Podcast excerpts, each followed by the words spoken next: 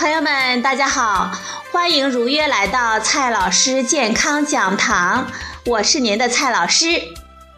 今天呢，蔡老师继续给大家讲营养、聊健康。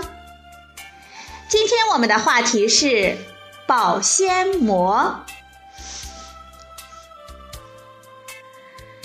随着生活水平的提高，冰箱逐渐成了厨房中的标配。保鲜膜也逐渐走入我们的生活，它是什么做成的呢？真的能够保鲜吗？今天啊，我们就聊这个话题。保鲜膜是一层很薄的塑料薄膜，能够有效的把食物与周围的环境隔离。不过，它也并不是完全的隔绝空气，还是有一定的通透性的。保鲜膜具有自粘性，可以很好的附着在容器上，达到很好的密封效果。用保鲜膜把食物封起来，主要的作用呢有四条。第一条作用，防止水分的散失。水分的含量对于影响食物的质感是至关重要的。表面失水变干。会大大的影响食物的外观和我们的食欲。第二条作用，减少空气中的细菌进入食物中。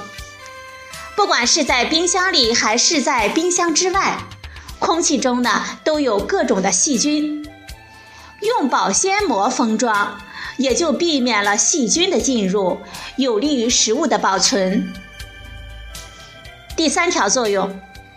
避免其他的气味分子进入。冰箱里往往有其他的食物，有些呢会释放出特定的气味。保鲜膜封装可以有效的防止串味。第四条作用，延缓食物的氧化。对于切开的水果，表面会有一些氧化酶释放出来，加速水果表面的氧化。氧化会改变水果的外观、颜色和味道。保鲜膜减少了水果与外部空气的接触，能够有效的延缓氧化的进行。作为塑料制品，是否会释放出有害成分，是我们大家非常关心的问题。制作保鲜膜的塑料主要有三大类。第一类。聚氯乙烯，我们简称 PVC。这种保鲜膜使用性能很好，但是可能含有增塑剂，也就是我们通常所说的塑化剂。如果与油脂食物接触，高温加热或者是用微波炉来加热的话，可能就会有增塑剂迁移出来。所以，PVC 的保鲜膜。必须标明不能用于这三种情况，也就是与油脂食物接触、高温加热、用微波炉加热。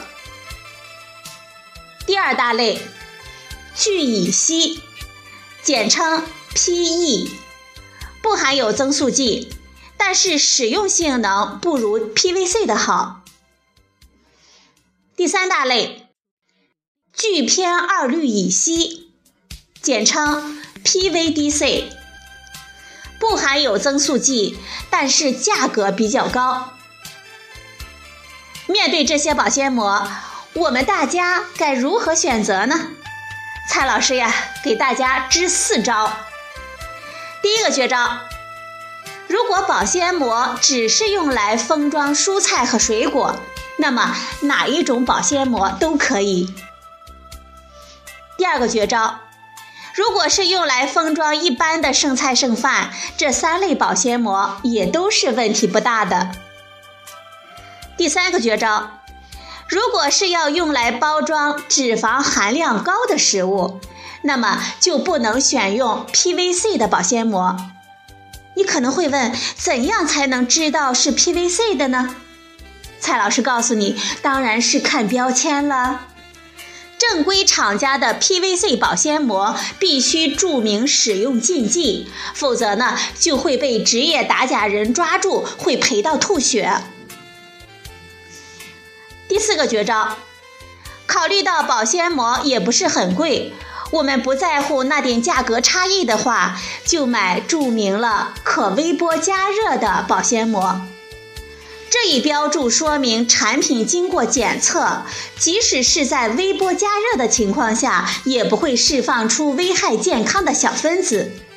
这样的保鲜膜用在哪里都很安全。